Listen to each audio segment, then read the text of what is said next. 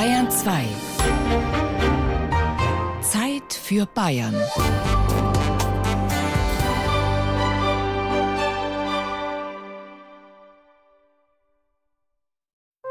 Bayern genießen.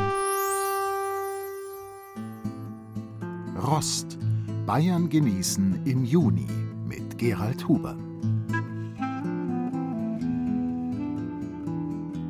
Lieber doppeldeutig als einfältig haben wir uns diesmal gesagt und kredenzen Ihnen heute ein beispielhaft mehrdeutiges Motto. Der Rost als Folge von Oxidation einerseits, andererseits aber auch der Rost als Gitterwerk. Ausgehend von diesen beiden Grundbedeutungen finden sich dann noch jede Menge Wörter, die damit verwandt sind. Rot zum Beispiel oder die Rose, der Grat, die Gräte, der Krattler, aber auch der Adlerhorst. Wir wollen Ihnen rechtzeitig zur Grillsaison in der heutigen Bayern genießen Ausgabe die Genussaspekte all dieser Rostbegriffe hoffentlich wie immer unterhaltsam vorstellen. Auf dem Rost Grillgenuss mit heimischem Fisch aus Oberfranken. Mit dem Rost der urheilige Laurentius im niederbayerischen Künzing. Edelrost, Rostiges aus der Rhön. Kein Rost, ein Käferbastler in Mittelfranken. Ausrost, oberbayerische Rostkunst. Kampf dem Rost, Fitness in der Oberpfalz, Flugrost auf dem Weg zu Adlerhorsten im Allgäu. Viel Vergnügen in der kommenden Stunde Bayern genießen.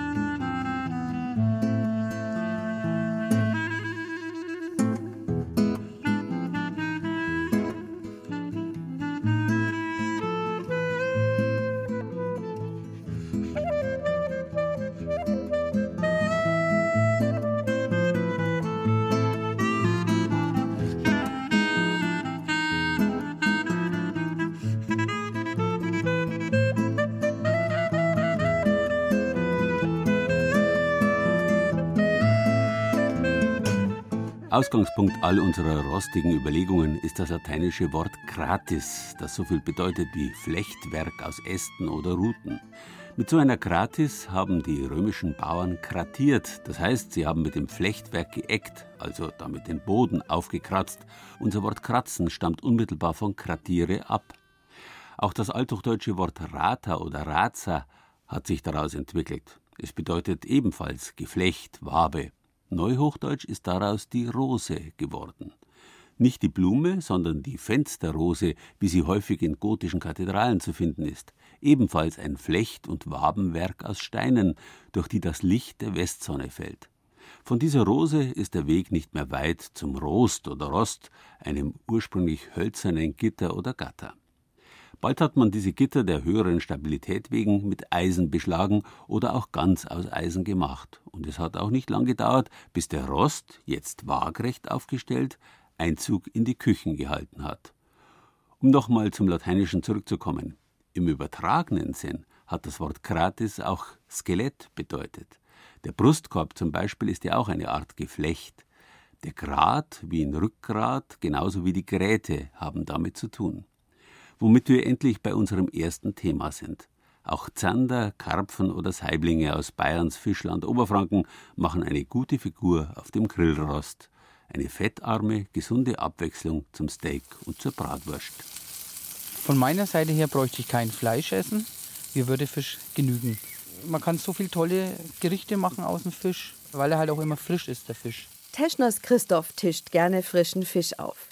Den Gästen seiner herrschaftlichen Gastwirtschaft in Föhrbau im Landkreis Hof serviert der Koch oberfränkischen Fisch aus Gewässern in der Umgebung. Saibling legt er im Sommer auch gerne mal auf den Grillrost, ganz ohne viel Schnickschnack. Den werden wir schön mit Kräutern aus dem Garten füllen. Rosmarin, Thymian, Salbei, Petersilie. Gewürzt nur Salz, weil man soll den Fisch schmecken. Dazu machen wir einen Kartoffelsalat. Der Saibling ist ein forellengroßer Fisch mit roten Pünktchen und Flossen. Sein Fleisch ist zart und rosafarben. Gastwirt Teschner bezieht ihn von einem Teichwirt ganz in der Nähe. Die Teichwirte in Oberfranken sind in einer Genossenschaft organisiert. Deren Vorsitzender ist Peter Thoma, Karpfenrezeptesammler und Fischliebhaber. Die typischen oberfränkischen Speisefische sind einmal der Karpfen. Den wird natürlich nur in den Monaten mit R, also sprich ab September bis April, genossen. Die restlichen Fische sind hauptsächlich die Forelle, der Saibling, aber auch Raubfische wie zum Beispiel der Waller und natürlich auch der Zander. Thoma bewundert Gastwirte wie Teschner, die nur Fische aus der Region auf die Karte setzen. Erst recht, wenn sie Saiblinge oder Forellen auch mal auf den Grillrost legen.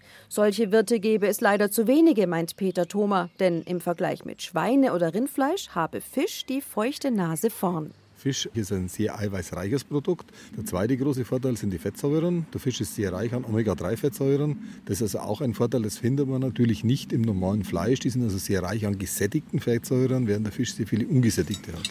Christoph Teschner hat sich mittlerweile über einen küchenfertigen Saibling hergemacht. Am Rücken hat er ihn mit einem scharfen Messer wenige Millimeter tief eingeschnitten, damit er schneller gar wird. Jetzt stopft er frisch gepflückte Gartenkräuter in den leergeräumten Saiblingbauch. Dass der Bauch ausgefüllt ist, gesalzen wir's. Viele Leute machen noch Zitrone rein. Ich persönlich mag es nicht, weil ich möchte den Fischgeschmack haben und keinen Zitronengeschmack. Und es gibt ja nichts Schöneres wie einen frischen Fisch. Unter einem Grillrost wartet rotglühende Kohle auf den Saibling. Teschner schnallt den Fisch in eine passende Grillzange, damit seine Haut nicht am Rost festklebt. So ist es perfekt. Und so grillen wir den Fisch jetzt von beiden Seiten circa 10 Minuten. Und dann kommt er direkt auf den Teller. Am Morgen noch im Teich, jetzt auf dem Tisch. Diese Ökobilanz ist nicht zu toppen. Erst recht nicht von einem exotischen Fischfilet aus Asien oder der Türkei. Er braucht keine Wochen- oder monatelange Tiefkühlung, sondern er kommt frisch geschlachtet zum Kunden. Das sind alles riesige Vorteile vom einheimischen Fisch. Wer auch privat einen frischen Fisch aus seiner Region auf den Grill legen möchte, findet seinen Teichwirt entweder auf dem Markt oder im Internet. Viele Teichgenossenschaften und Bezirke haben Listen angelegt, denen jeder die angebotenen Fische und die Kontaktdaten der Teichwirte entnehmen kann. Der Saibling verbreitet nach zehn Minuten auf dem Rost einen wunderbaren Duft nach Kräutern und Grillaromen. Christoph Teschner öffnet die Grillzange und lädt den Fisch sanft auf einem Kräuterbett ab. Dazu serviert er einen Kartoffelsalat mit Gurken, Petersilie, Zwiebeln, also einen klassischen ohne Mayonnaise mit Essig und Öl. Peter Thoma von der Teichgenossenschaft greift zu Messer und Gabel und schneidet den Saibling fachgerecht genau an der Seitenlinie von den Kiemen bis zum Schwanz auf. Und dann klappt man das einfach hier um. Man sieht also richtig schön, wie sie die Gräten aus dem Fleisch herausziehen. Und hat es hier praktisch auch absolut grätenfreies Fleisch. 200 bis 250 Gramm wiegt solch ein Saibling, zu dem sehr gut ein Glas fränkischer Weißwein oder eine Holunderlimonade passen. Statt Kartoffelsalat serviert Teschner seinen Gästen auch mal ein Knoblauchbaguette oder ein Risotto dazu. Peter Thomas spießt ein Stückchen rosafarbenes Fleisch auf und gerät ins Schwärmen. Das ist wirklich ein Fisch, der traumhaft gut nach Petersilie und Salbei schmeckt. Ein traumhaft guter Geschmack nach den frischen Kräutern. Denn der Fisch zergeht einem wirklich auf der Zunge. Hervorragend. Auf unserer Internetseite unter bayern2.de finden Sie eine Anleitung für Saibling vom Rost.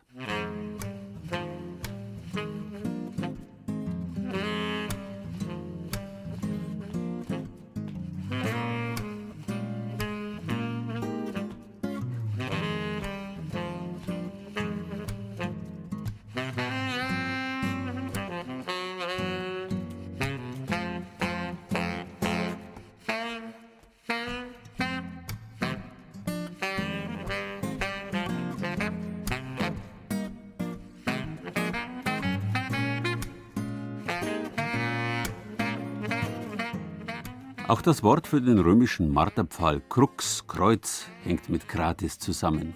Ein Längs- und ein Querbalken sind ja gewissermaßen der Ursprung eines Geflechts. Dass die beiden Wörter wirklich zusammengehören, zeigt die englische Ableitung davon. Cross, das von seiner Wortgestalt her wieder an die wabenförmige Fensterrose erinnert und an den Rost, bei dem sich die Eisenstangen kreuzen. Der bekannteste Kruzifixus, also ans Kreuz geflochtene Verurteilte, war Jesus von Nazareth, dessen erster Stellvertreter auf Erden, der heilige Petrus, die gleiche qualvolle Hinrichtung erlebt hat. Der Kreuzestod galt als die schlimmste und schändlichste Hinrichtungsart im Römischen Reich, aber nur für Ausländer.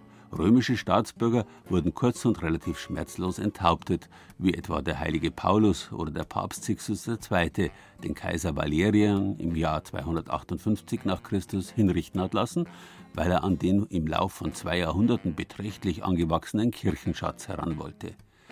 Doch Sixtus Verwalter, der Archidiakon Laurentius, wollte das Vermögen nicht rausrücken und soll es an die Mitglieder der römischen Gemeinde verteilt haben. Arme und Kranke, Verkrüppelte, Blinde, Lepröse, Witwen und Waisen, die seien der wahre Schatz der Kirche, soll er gesagt haben. Laurentius wurde daraufhin eine völlig neue Todesart zuteil, die Hinrichtung auf einem glühenden Eisenrost. Laurentius wurde sowas wie ein Märtyrerstar im ganzen Römischen Reich, auch im heutigen Bayern. Viele der zahlreichen Laurentius- oder Lorenzkirchen überall im Land gehen unmittelbar auf römische Vorläufer zurück. Zum Beispiel die Lorenzkirche im niederbayerischen Künzing, dem römischen Quintana. Von weitem ist er nur schwer zu erkennen, der Rost des heiligen Laurentius in Künzing. Denn die Nische in der Mitte des Hochaltars, in der die Statue steht, hat einen grau marmorierten Hintergrund. Der Rost davor ist nur ein bisschen dunkler. Vielleicht ist es auch ganz gut so, denn wer mag sich schon vorstellen, wie ein Mensch bei lebendigem Leib gegrillt wird? Genau so ist 258 nach Christus der heilige Laurentius auf einem Rost zu Tode gefoltert worden. Er war als Diakon des Bischofs von Rom zuständig für die Finanzen der Kirche, erzählt der Künzinger Pfarrer Alfred Binder. In der Christenverfolgung sollte die Kirche von Rom ihre ganzen Spenden und das alles abliefern an den Kaiser. Und dann soll eben der Laurentius mit den Armen zum Kaiser gekommen sein und gesagt hat, das ist der Schatz der Kirche. Das sind die Armen, die kannst du gern haben, wenn du dich um sie kümmerst, so wie wir uns um sie kümmern. Das muss den Kaiser so erbost haben, dass er dann den Laurentius zu Tode foltern lassen hat. Was aber wäre eine Heiligenlegende ohne einen prägnanten Spruch des Märtyrers? Der heilige Laurentius soll auf dem glühenden Eisenrost gesagt haben: Dreht mich um, ich bin auf einer Seite schon gar. Und auch für den Kaiser hatte er in dieser Situation noch eine Botschaft. Mich quälen die Flammen nicht. Ich spüre die, irgendwie die Kühle des Paradieses schon, des Paradiesgartens. Aber du, Kaiser, wirst eben die Flammen, die du mir angedeihen lässt, selber in Ewigkeit erleben. Das war 258 nach Christus in Rom. Etwa zeitgleich haben in Quintana an der Donau Alemannen das dortige Kastell für 500 römische Soldaten zerstört. Später haben es die Römer wieder aufgebaut und in der Siedlung drumherum gab es nicht nur Werkstätten und Wirtshäuser, sondern auch ein Amphitheater, erzählt stolz Eva Bayer-Niemeyer. Unser Amphitheater, das ist jetzt wirklich ein Sensationsfund gewesen 2003, weil man sowas bisher noch nie ausgegraben hat. Also klar, man kennt die großen steinernen Amphitheater, aber diese Holzbauten, sowas ist noch nie ausgegraben worden. Eva Bayer-Niemeyer ist die Chefin des Römermuseums Quintana in Künzing. In ihrem Museum kann man sich anhand eines kleinen Holzmodells richtig gut vorstellen, wie die Schwerter der Gladiatoren geklirrt haben im Amphitheater. Wenn man allerdings nur ein paar Schritte vom Museum entfernt am Originalschauplatz steht, braucht man mehr Fantasie. Durch die hölzerne Rekonstruktion des inneren Kreises der Arena hindurch am Ortsrand von Künzing wandert der Blick auf die Hügel am Rand der Donauebene. Hier ist es ruhig, friedlich, idyllisch. Nicht nur die Reste von Amphitheater und Kastell, sondern auch von Thermen und einem Mithras-Heiligtum haben die Archäologen hier schon gefunden. Die Soldaten hatten anfangs verschiedenste Religionen, sagt Pfarrer Alfred Binder. Von den Römern waren ja schon viele Christen in der Zeit. Wir haben ja den Beleg, dass hier auch der Kult des Mithras gepflegt wurde. Die haben sich in dem Heiligtum gesammelt. Vielleicht der klassische Römer hat seine Tempelanlagen irgendwo gehabt, die noch nicht gefunden sind, aber die gab es sicher irgendwo. Weihestätten für Jupiter, für Mars, für Venus, was weiß ich. Und natürlich haben sie die Christen auch irgendwo einen Versammlungsraum irgendwo errichtet. Vielleicht hat der eine oder andere von diesen aus Rom stammenden Christen sogar den heiligen Laurentius noch gekannt. Pfarrer Binder spekuliert ein wenig, was die Soldaten da vielleicht erzählt haben. Mein Vater hat noch Laurentius noch erlebt. Oder ich habe als Kind vielleicht diese grausame Hinrichtung des Laurentius in Rom mit angeschaut. Und es hat mich so beeindruckt, den möchte ich auch hier bei mir haben und wissen, der hat Rom beschützt und der, hat, und der beschützt uns hier auch. Und so hat man diese ganz enge Beziehung von den lebenden Zeitzeugen des Laurentius wahrscheinlich hier noch spüren können in der großen ersten Gemeinde von Künzing. Obwohl die Künzinger Gemeinde unter dem Schutz des heiligen Laurentius stand, wurde ihre hölzerne, auf Pfählen nahe der Donau gebaute Kirche immer wieder von Hochwasser überschwemmt. Da musste ein anderer Heiliger persönlich helfen.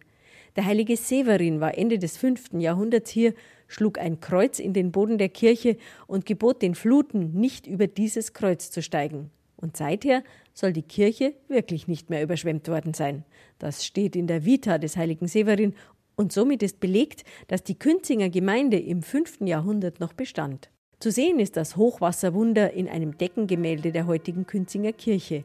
Mit dem schlichten Holzbau aus der Römerzeit hat die heutige einschiffige Basilika nichts mehr zu tun. Schon von weitem grüßt ihr perfekt proportionierter, altrosa gestrichener Rokokoturm mit der eingeschnürten Zwiebelhaube. Die Kirche selbst hatte einen romanischen Vorgängerbau, wurde immer wieder umgebaut und renoviert, zuletzt vor gut 100 Jahren mit Jugendstilelementen. Über der Statue des heiligen Laurentius im Hochaltar schwebt übrigens ein Engel, der sich Tränen aus dem Gesicht wischt. Die sind jedes Jahr um den Namenstag des heiligen Laurentius am 10. August herum sogar am Himmel zu sehen, erzählt Pfarrer Alfred Binder. In der Mitte des August ist der sogenannte Perseidenregen. Ein Kometenregen, der sich jedes Jahr wiederholt, wo man sagt im Volksmund, das sind die Tränen des Laurentius. Laurentius ist übrigens auch der Stadtpatron der Stadt Rom. Viel wichtiger ist Pfarrer Binder aber, dass Künzing eine der ältesten christlichen Gemeinden Bayerns ist. Darauf sind wir natürlich auch sehr stolz, weil die Tradition spürt man natürlich dann in so einem Ort schon auch. Wo man sagt, man ist Pfarrer in einer Gemeinde, die jetzt, was Gott, 1600 Jahre das Christentum bewahrt hat.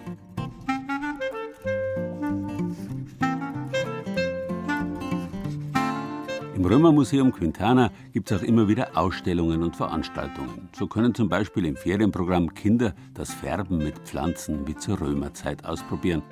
Näheres dazu auf unserer Internetseite unter bayern2.de.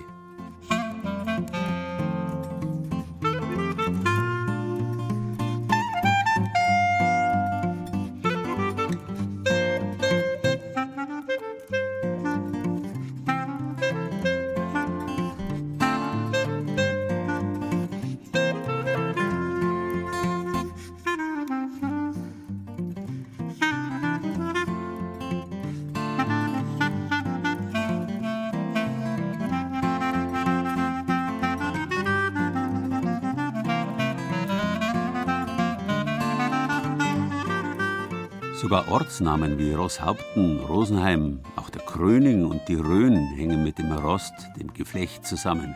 Im Mittelalter hat man mit Rohn nämlich auch einen undurchdringlichen Wald, mit Ros ein Gestrüpp bezeichnet, wie es meist an Gewässern als stacheliges Rohr, vor allem auch an Flussmündungen vorkommt.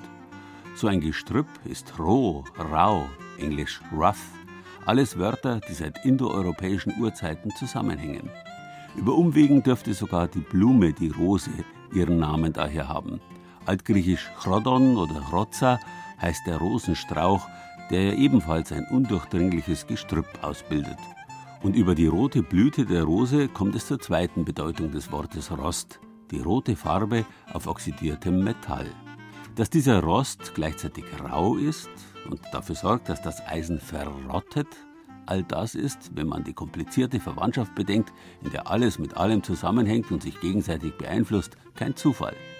Wie auch immer, Rost kann auch ziemlich edel daherkommen, zumal wenn er aus der Rhön kommt.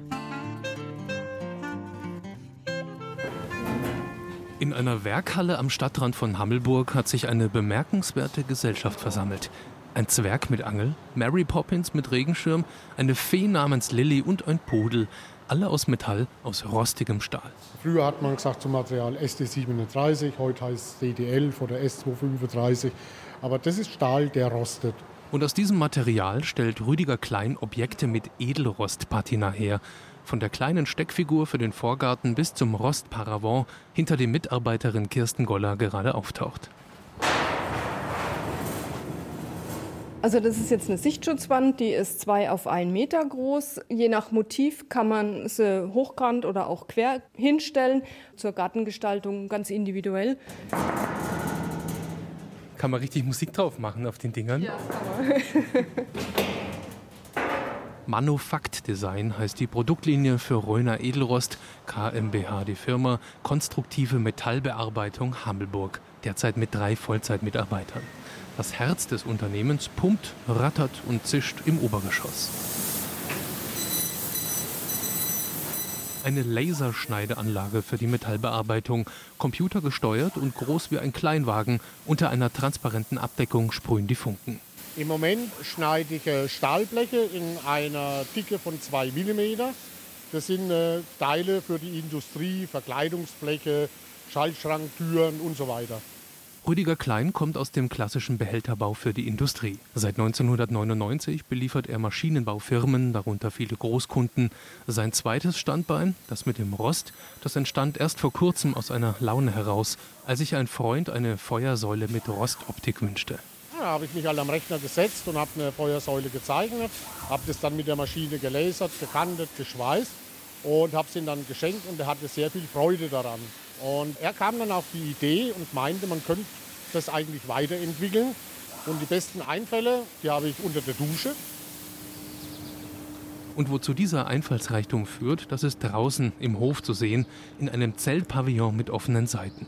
Auf Ablageflächen und angespannten Seilen liegen und hängen Dutzende verschiedene Objekte, manche noch in blanker Edelstahloptik, manche schon so richtig schön rostig. Das ist unser Rostraum hier im Freien.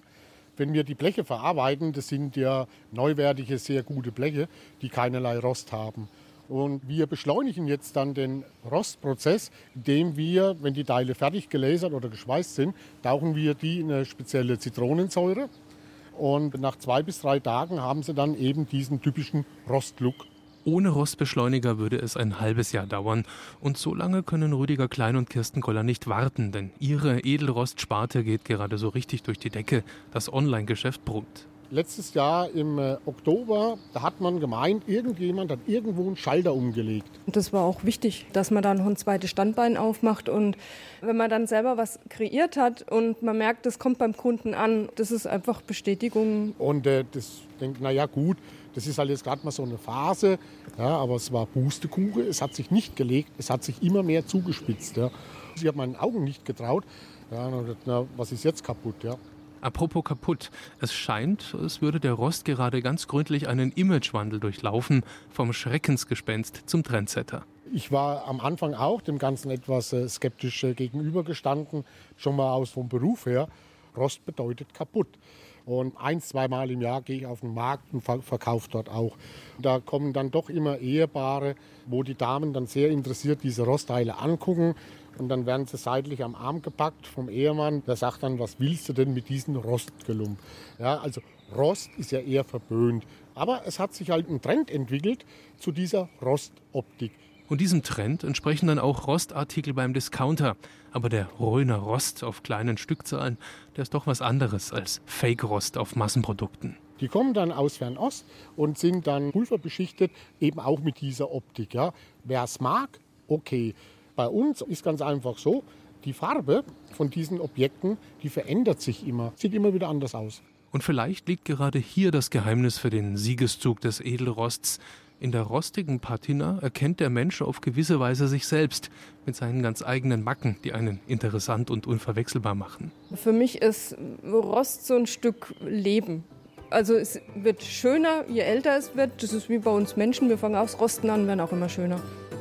Und wer nicht einrosten will, sondern etymologisch passend zum roten Röner Edelrost wandern möchte, der kann nördlich von Hammelburg das Rote Moor bei Gersfeld erkunden. Ein Bohlenpfad führt durch das zweitgrößte Hochmoor der Rhön, wo bis 1984 Torf abgebaut wurde. Heute ist das Rote Moor renaturiert und ein bedeutendes Naturschutzgebiet innerhalb des Biosphärenreservats Rhön. Alles Wissenswerte dazu gibt es auf unserer Internetseite unter bayern2.de.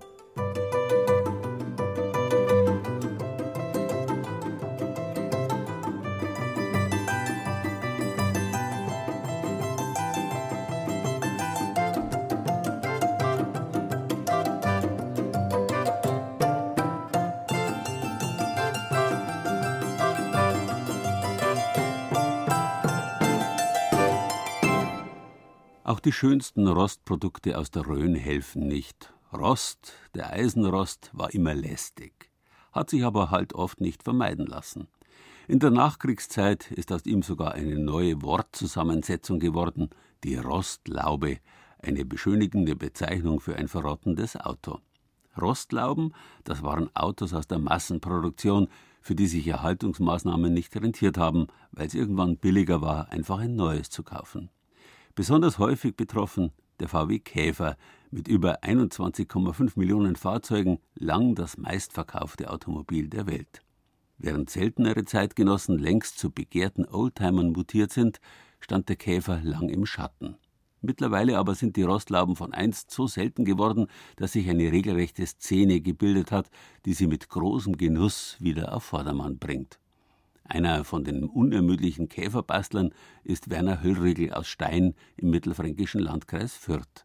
Ihn erkennt man schon von weitem an dem unvergleichlichen Boxerklang, lang bevor er mit seinem VW Käfer Cabrio um die Ecke biegt. So. Man so eine richtige warme Sommernacht hat und fährt dann nachts durch Landstraße, durch Baumalleen, das ist halt einfach Fahrgenuss pur. Ne? Freiheit und Abenteuer, wie man so schön sagt. Ne? Den Traum vom eigenen Cabriolet hat sich Werner Höllriegel vor vielen Jahren erfüllt. Gut erhalten steht sein 49 Jahre alter Käfer im Hof vor dem Haus. Das war nicht immer so, denn sieben Jahre stand der Käfer komplett still. Heute dagegen ist er von einer Rostlaube weit entfernt. Weißer Lack, ein schwarzes Verdeck und kirschrote Kunstledersitze. Blitzender Chrom versteht sich von selbst. Doch für den gelernten Zweiradmechaniker und Maschinenbautechniker ist sein 44 PS starker Käfer keine Wertanlage, die nur bei Sonnenschein die Garage verlassen darf. Ja auch im Winter. Da ziehe halt eine dicke Jacke und eine Mütze an, weil man hat ja auch im Winter sonnige Tage. Ne? Der Käfer hat es zum unverwüstlichen Kultauto geschafft. Als Symbol des Wirtschaftswunders und Made in Germany weckt er auch heute noch Erinnerungen und Sehnsüchte. Die Leute sind damit in Urlaub gefahren, haben ihre Zelte und Boote mitgenommen und waren voll bepackt. Das hat der Käfer alles ausgehalten. Die kleine Heckscheibe hinten, die man als Brezel bezeichnet hat. Wie in Reparatur mal alles selber gemacht. Du hast Zinkkatzen wechseln können, du hast alles machen können mit den. Ein Käfer, das war wirklich, kann man fast schon wie ein Bulldog an meine Kinderzeit, an meine Mama, an die 50er und 60er Jahre. Jeder fuhr Käfer und ich fand als Kind das immer ganz toll. Und wenn ich dran denke, rieche ich auch noch den typischen Geruch, den das Auto von innen hatte. Und ich fand es einfach toll. Mir gefällt er heute noch. Alte Liebe rostet nicht. So ein Auto allerdings schon. Dagegen muss Werner Höllriegel einiges tun, denn auch wenn dem Käfer ein Ruf vorauseilt, unverwüstlich zu sein, muss der 72-Jährige das Cabrio regelmäßig warten. Seine Garage ein Paradies für Schrauber. Das ist jetzt speziell Werkzeug halt, was ich brauche, so, ne? Dann natürlich Ersatzteile. Ne? Das ist jetzt zum Beispiel noch ein Kofferraumpappe, die vorne in den Kofferraum reinpasst. Dann habe ich noch Scheinwerfer. Das ist noch so ein Handschuhfach, glaube ich. Das da, das ist für die Scheinwaschanlage. Nach dem Schrauben ist vor dem Fahren. Gut, jetzt fahren wir mal, ne?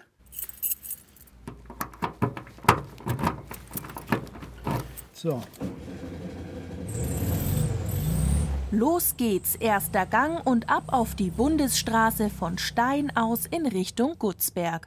Wenn ich mit dem Käfer unterwegs bin, dann will ich einfach nur Spaß haben. Da fahre ich und da ist oben die Luft, alles offen. Und ich bin jetzt da wieder richtig im Alter, erfüllen wir da noch einmal meinen Traum. Die weiteste Strecke, die Werner Höllriegel mit seinem Käfer zurücklegte, war bis nach Italien. Also nach Florenz, wenn man fährt, ne, dann kann man in der Badehose fahren.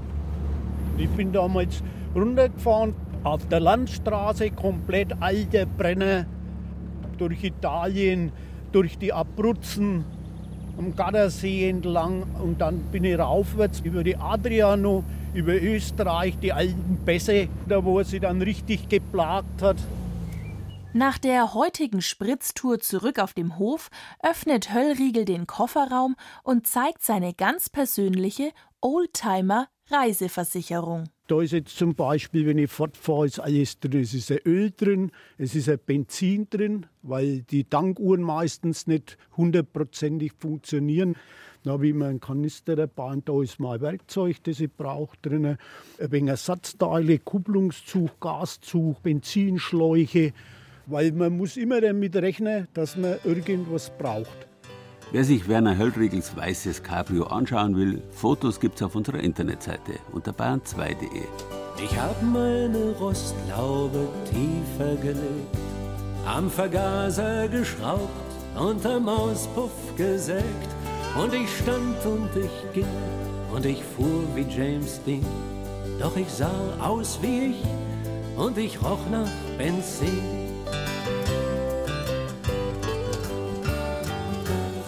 Und sie trug gleichzeitig Nase und Pferdeschwanz hoch, engelsgleich und unnahbar und ich wagte es doch. Und ich fuhr hundertmal ihre Straße entlang, nichts als Flausen im Kopf und den Tiger im Tank.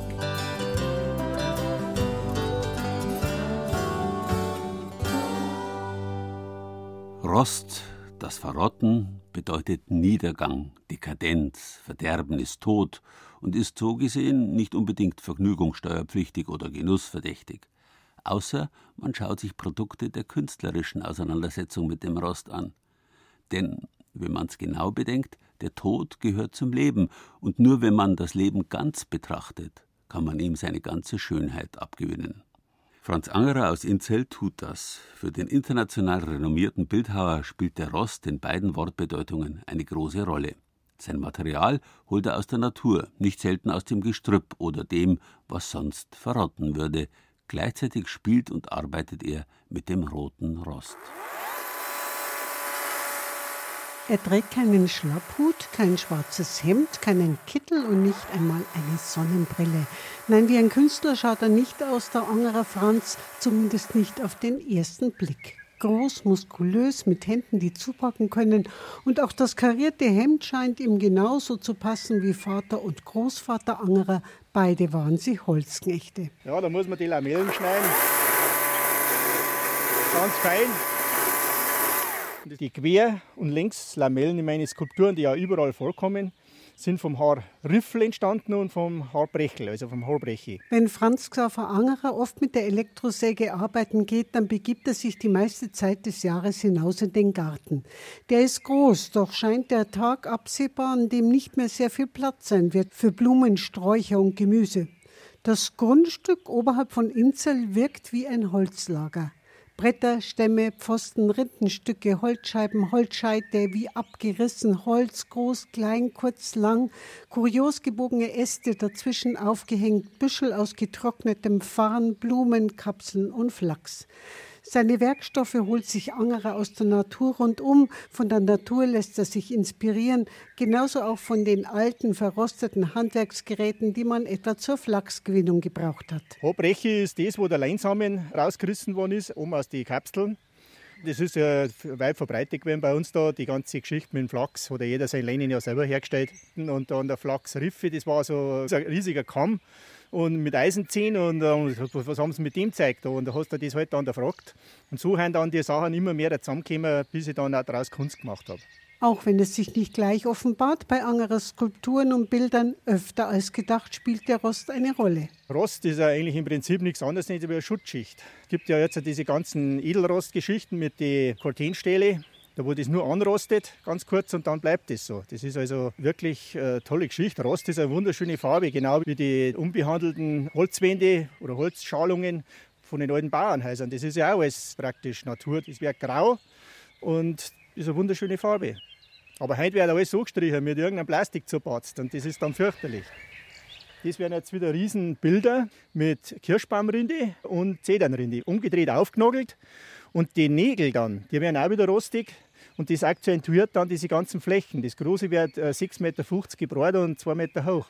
Und dann werden sie einfach mit Salz drüber behandelt und dann rost das schön. Dann sieht man die Nägel auch besser. In der Galerie in Hammer, wo ich meine Ausstellungsräume habe, da sind auch noch ein paar dabei, die ich dann auch im Freien gemacht habe. Und vor sieben Jahren hat der Wald auch so blüht wie heuer.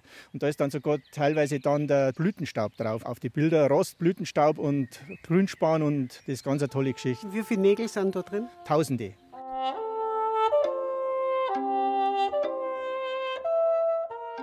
In seiner Galerie Kunstgetriebe im Nachbarort Hammer sind Angerers berühmte schwarze, unverwechselbare Skulpturen mit den dünnen gebogenen Lamellen zu sehen, wie er sie zuvor auch daheim im Garten wieder geschnitten hat. Sie wirken wie aus Metall geformt, sind aber aus Holz, das der Künstler am Ende verbrennt und somit konserviert. Der Rost spielt dann wieder bei den Aquadrucken eine Rolle, bei denen das Papier wochenlang zwischen geätzten Kupferplatten und rostenden Stahlplatten in Wasser und Eis steckt.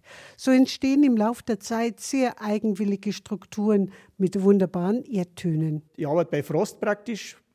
Wenn ich die Stahlplatten auflege, dann arbeite ich mit Wasser und Tusche. Und dann ist das auch so ein physikalischer Prozess, ja, Kälte, und die spielt da die große Rolle. Aber weil es eine große Kunst ist, Kunst zu beschreiben, empfiehlt es sich, Angeres Werke, ob mit oder ohne Rost, direkt in der Galerie in Hammer bei Inzell anzuschauen. Der Ausflug in eine der schönsten Gegenden des Chiemgaus lohnt sich in jedem Fall. Bayern genießen. Das Zeit für Bayern Magazin. Jeden ersten Samstag im Monat auf Bayern 2. einmal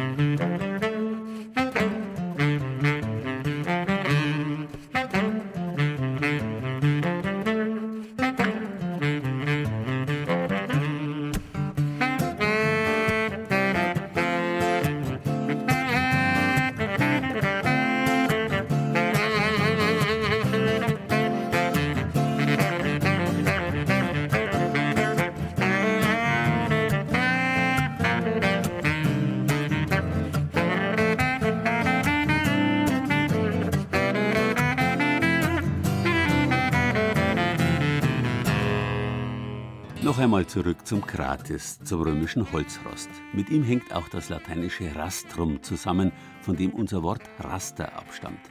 Was ja auch nichts anderes als ein Gitter ist, ein Rost. Mit dem römischen Rastrum, einer Art Rechen, kann man parallele Linien ziehen, die alle den gleichen Abstand haben. Und jetzt wird's ganz spannend. Ihr Straßennetz nämlich haben die römischen Legionäre wie mit einem Raster in solche gleichmäßige, jeweils 40 Kilometer lange Abstände unterteilt. Diese Abstände hießen Rasta. Und alle 40 Kilometer, das ist so viel, wie man an einem Tag zu Fuß schafft, gab es eine Straßenstation, eben eine Rast. Auch die Raststätte hängt also unmittelbar mit dem Rost in beiden Bedeutungen zusammen. Einmal in der Bedeutung von Gitter, zum anderen in der von verrottendem Metall. Und damit haben wir auch einen sprachlichen Beweis dafür, dass das alte Sprichwort stimmt. Wer rastet, der rostet. Eisengerät, das zu lang unbenutzt daliegt, setzt Rost an, genauso wie wir, wenn wir zu lang im wahren Wortsinn rasten. Damit das nicht passiert und wir unseren Schweinehund, der tief in unserem Innern rastet, überwinden, gibt es heute viele Angebote, zum Beispiel in Regensburg. Dort kann man in den Parks der Stadt Sport treiben, kostenlos angeleitet von qualifizierten Trainern. Lass die Hände auf den Schultern. Vielleicht wird der Beinkick ein bisschen größer, wer kann. Wenn es zu streng ist, einfach unten bleiben. Im Regensburger Donaupark zwischen dem Westbad, dem Freizeitbad der Stadt und dem Main-Donau-Kanal liegt der Donaupark. Die Anlage um einen Baggersee hat sich zu einem Mekka für Hobbysportler entwickelt. Hier bittet Trainerin Christiane Elsinger zum Energy Dance. Energy Dance ist das ideale Konzept, um nicht einzurosten, um bereits kleine verrostete Gelenke wieder aufzuwecken und zu mobilisieren, zu entrosten. Bewegung ist ja das A und O und einfach um gesund und fit zu bleiben, auch geistig fit zu bleiben, ist Bewegung unheimlich wichtig und einfach auch Spaß dabei haben, ja, ohne Leistungsdruck. Schieb die Arme, die Hände in die Diagonale auf Schulterhöhe. Mit Feuereifer sind die rund 30 Damen bei der Sache, strecken und dehnen sich. Leistungsdruck ist hier ein Fremdwort. Ziel ist Spaß haben. Jeder macht es tagesformbedingt so gut wie es geht. Wenn ich große Armkreise mache und der Teilnehmer macht kleine, ist es okay. Wenn ich große Beinkicks mache und der Teilnehmer macht kleine, ist es auch okay. Also einfach nach dem eigenen Befinden mitmachen. Die Bewegungsveränderungen sind so kleinschrittig gehalten, dass jeder leicht folgen kann. Es gibt keine choreografischen Elemente, man muss nichts lernen, nicht überlegen. Das ist das Gute daran, weil man einfach den Kopf ausschalten kann, Stress abbauen. Die Muskeln werden erstmal gelockert. Es ist ein ganzheitliches Training von Kopf bis Fuß. Es sind äh, Sprünge dabei, es sind Drehungen dabei, alles wird durchgearbeitet, Rückenstärkung, also das ganze Programm. Mit Blick auf den Baggersee, aber im Schatten der Bäume trainieren die Damen auf der grünen Wiese, barfuß oder in Turnschuhen.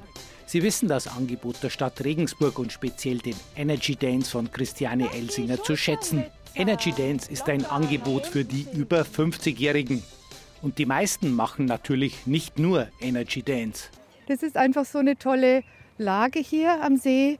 Das ist eine wunderschöne Musik. Das ist eine ganz tolle Trainerin und dann ist es auch noch kostenlos. Also ich finde es perfekt, ein perfektes Angebot von der Stadt. Was soll ich jetzt sagen? Ich war heute das erste Mal dabei und es hat unwahrscheinlich Spaß gemacht. Ich suche immer wieder was Neues und das hat meine Freundin äh, heute mir äh, gesagt. Du, gehen wir mal da schnuppern und das hat mir sehr gut gefallen und ich komme wahrscheinlich jede Woche da. Also ich versuche jeden Tag was zu machen. Also ich bin 65 und da muss man schon was machen. Ja, Frischbad mit dem bayerischen Fernsehen. Okay. Ja, fast täglich. Im Sommer schwimmen, ein bisschen Nordic Walken, ein bisschen Fitnessstudio, aber überall nur so ein bisschen. Man muss immer was tun, immer dabei bleiben. Nur eine Dame wird wohl nicht wiederkommen. Sie hält sich lieber anders fit. Also ich gehe zweimal in der Woche zum Tanzen und ich würde eigentlich nur ein drittes Mal lieber zum Tanzen gehen. Das ist meine Form von Sport. Ich habe schon Yoga, Tai Chi, alles Mögliche gemacht, aber Tanzen, das ist. Um den Baggersee beim Westbad führt ein Weg, der bei Läufern und Nordic Walkern sehr beliebt ist, die hier ihre Runden drehen. Eine Runde, das sind etwa zwei Kilometer. Ja, ich laufe halt hier gerne meine Runden hier fünfmal die Woche abnehmen, bisschen noch für den Sommer. Der See, sehr idyllisch, ja, macht einfach Spaß hier zu laufen. Das ist eine Stammstrecke für uns, die im Westen draußen wohnen. Ja, die Umgebung, die Natur und, und einfach äh, die Gemütlichkeit da draußen und die Ordnung auch. Sie sehen, wie sauber das alles die Stadt immer pflegt. Wunderbar für uns. Nach dem Büro ein bisschen einen Ausgleich zu finden. Ich mache jetzt Nordic Walking und nutze das gerade zwischen zwei Arbeitsphasen, um zu entspannen, Ideen zu sammeln und danach arbeite ich wieder weiter.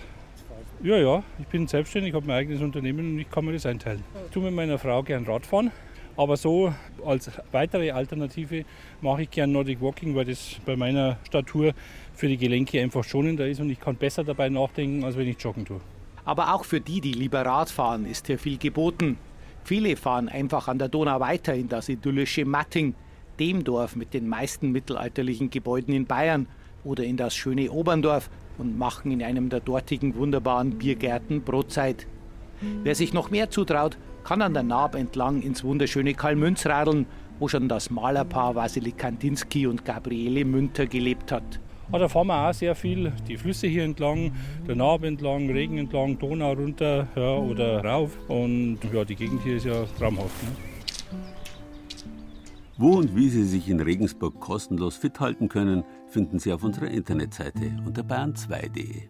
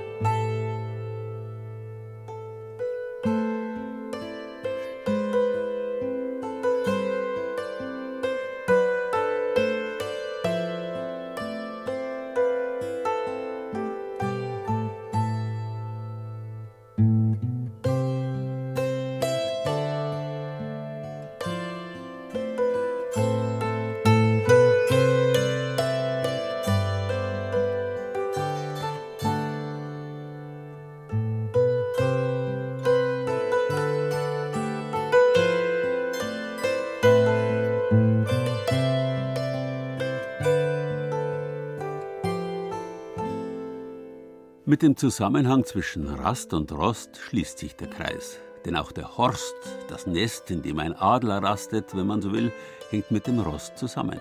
Ein Horst ist ja schließlich auch aus Ästen gestrüppartig zusammengeflochten. In Bayern gibt es fast 50 Adlerhorste, elf allein im Allgäu. Streng geschützt, versteht sich. Denn der mächtige Steinadler, der wegen seiner Majestät Wappentier der römischen Kaiser genauso war wie das ihrer mittelalterlichen Kaisernachfolger und heute noch im Bundeswappen prangt, war fast ausgestorben. Mittlerweile hat sich der Bestand erholt.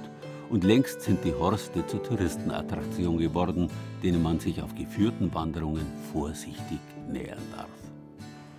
Beim Adler ist es in der Regel so, dass er zwar zwei bis drei Eier legt, aber häufig nur einen Jungvogel großzieht. Um es ganz böse zu sagen, das zweite ist sozusagen eine biologische Reserve, falls mit dem ersten was passiert. Der großgewachsene blonde Sascha Zier erzählt gerade vor einer Gruppe von rund 25 Menschen, vor allem Eltern mit Kleinkindern, alles Erdenkliche, was ihm über die Steinadler einfällt. Und die Paare leben monogam zusammen. Sie leben monogam zusammen, wobei ich da immer sage, auch so ein Adler ist ein bisschen menschlich. Auch da kommt es mal vor, dass die Paare sich mal trennen, weil was nicht läuft, weil der Brutervolk sich nicht einstellt oder weil sie sich einfach wirklich nicht verstehen. Der geschätzt Ende 30 Jahre alte Mann hat eigentlich etwas ganz anderes studiert, doch tatsächlich sind diese Adlerführungen seit 15 Jahren zu seinem Hauptberuf geworden. Routiniert erklärt er, was uns nun bevorsteht. Und werden ein bisschen ins Bergümpeltal hochlaufen. Wir haben da die Möglichkeit, nochmal mit einer anderen Position in den Adlerhorst reinzuschauen. Ansonsten werden wir weitergehen bis zur sogenannten Murmeltierwiese. Die Adler und ihre Horste sowie deren Nahrungsmittel Nummer 1 die Murmeltiere erkunden. Darauf freut sich auch die aus Mittelfranken mit der Familie angereiste Ornithologin Maria. Das erklärt sie mir, nachdem sie mir zeigt, wie man vom Tal aus richtig durch ein Spektiv guckt, um Steinadler zu erspähen. Sie sehen den Busch in der Mitte. Ja. Und wo der Busch oben aufhört, also das letzte Blatt oben ist quasi, Mhm. gehen Sie nach rechts. Ah. Und dann so ich freue mich jetzt total auf Murmeltiere auch. Ja, Habe ich nämlich so live auch noch nicht gesehen. Und einfach auch noch mal schön ein paar Mal den Adler kreisend in seiner ganzen Größe. Da würde ich mich jetzt sehr drüber freuen. Selbst die kleinen Zwillinge Levi und Philipp haben offenkundig mehr Steinadlererfahrung als ich. Wie alt seid ihr beiden? Sieben. Sieben. Ich habe bis jetzt schon zwei Adler gesehen, einen Seeadler und der andere weiß ich nicht. Der war auf einem Berg in einem Nest. Ja, wir beide haben, glaube ich, schon zwei gesehen. Und was ähm, erwartet ihr euch von heute jetzt? Dass wir ansehen.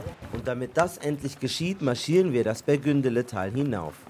Kannst du ihn erkennen? Kannst du mal beschreiben, was du siehst? Ich sehe nur Büsche. Nur Büsche. Meinst du, das ist der Horst? Nee. Nee.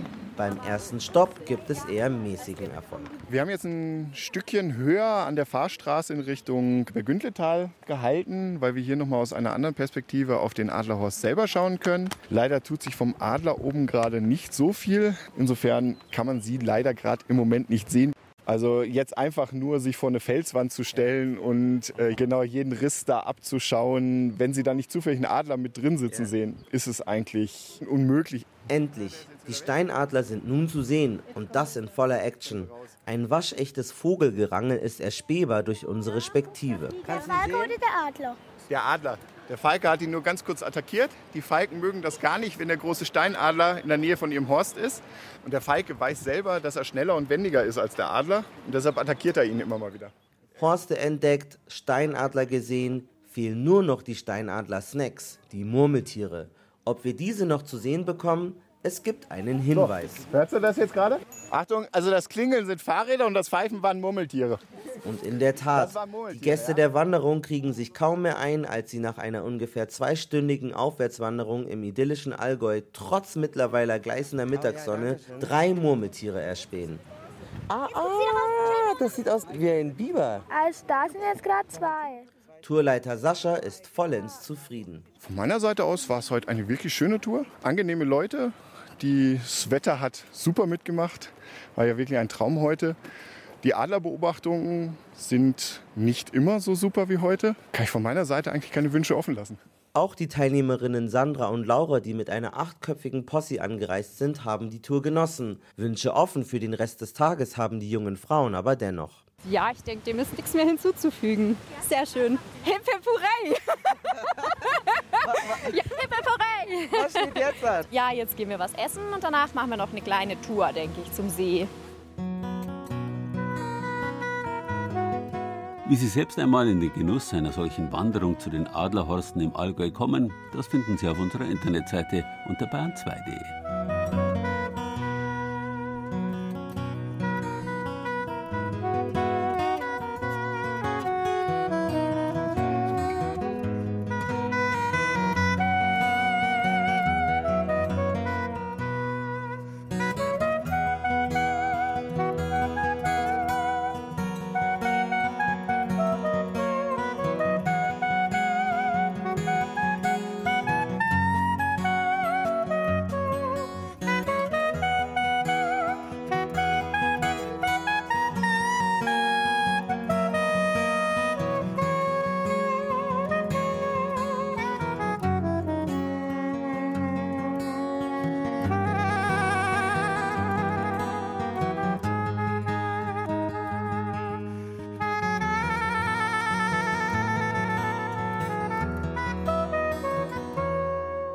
Mit dem lateinischen Kratis, Geflecht, Korb, Rost, hängt auch die Kratte oder Kraxe zusammen, der geflochtene Buckelkorb des Hausierers, des Krattlers.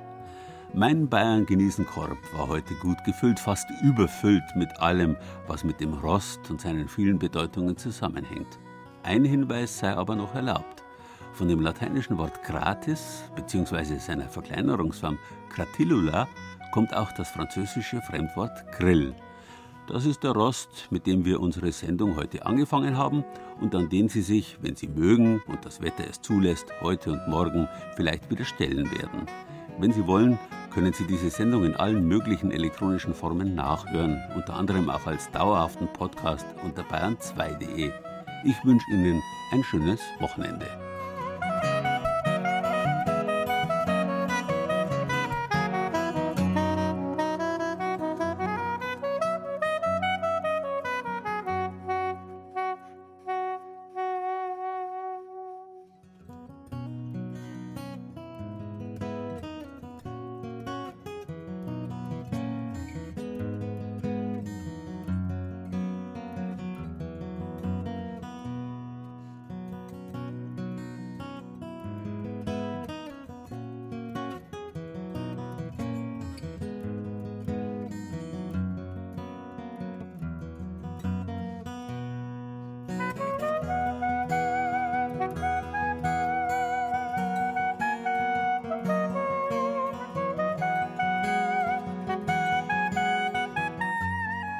Rost. Das war Bayern genießen im Juni mit Gerald Huber und sieben Beiträgen aus den sieben bayerischen Regierungsbezirken. Anja Bischoff aus dem Studio Franken machte den Beitrag über den oberfränkischen Grillfisch. Birgit Fürst aus dem Studio Ostbayern besuchte den heiligen Laurentius im niederbayerischen Künzing. Rostiges aus der Rhön war das Thema von Jochen Wopser aus unserem Studio Mainfranken. Den Rostlaubenbastler aus Stein bei Fürth porträtierte Laura Grun aus dem Studio Franken. Den Rostkünstler Franz Angerer aus Inzell besuchte Regina Vandal aus dem Studio Oberbayern. Thomas Muggenthaler aus dem Studio Ostbayern hat uns zur Fitness im Park in Regensburg mitgenommen und mit Malcolm Ohanwe waren wir unterwegs zu den Adlerhorsten im Allgäu. Ton und Technik Thomas Palzer, Redaktion Gerald Huber.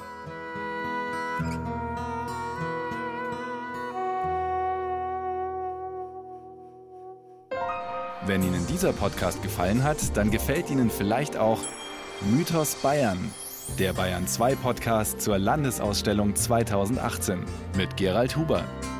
Mythos Bayern finden Sie unter bayern2.de slash podcast und überall, wo es Podcasts gibt.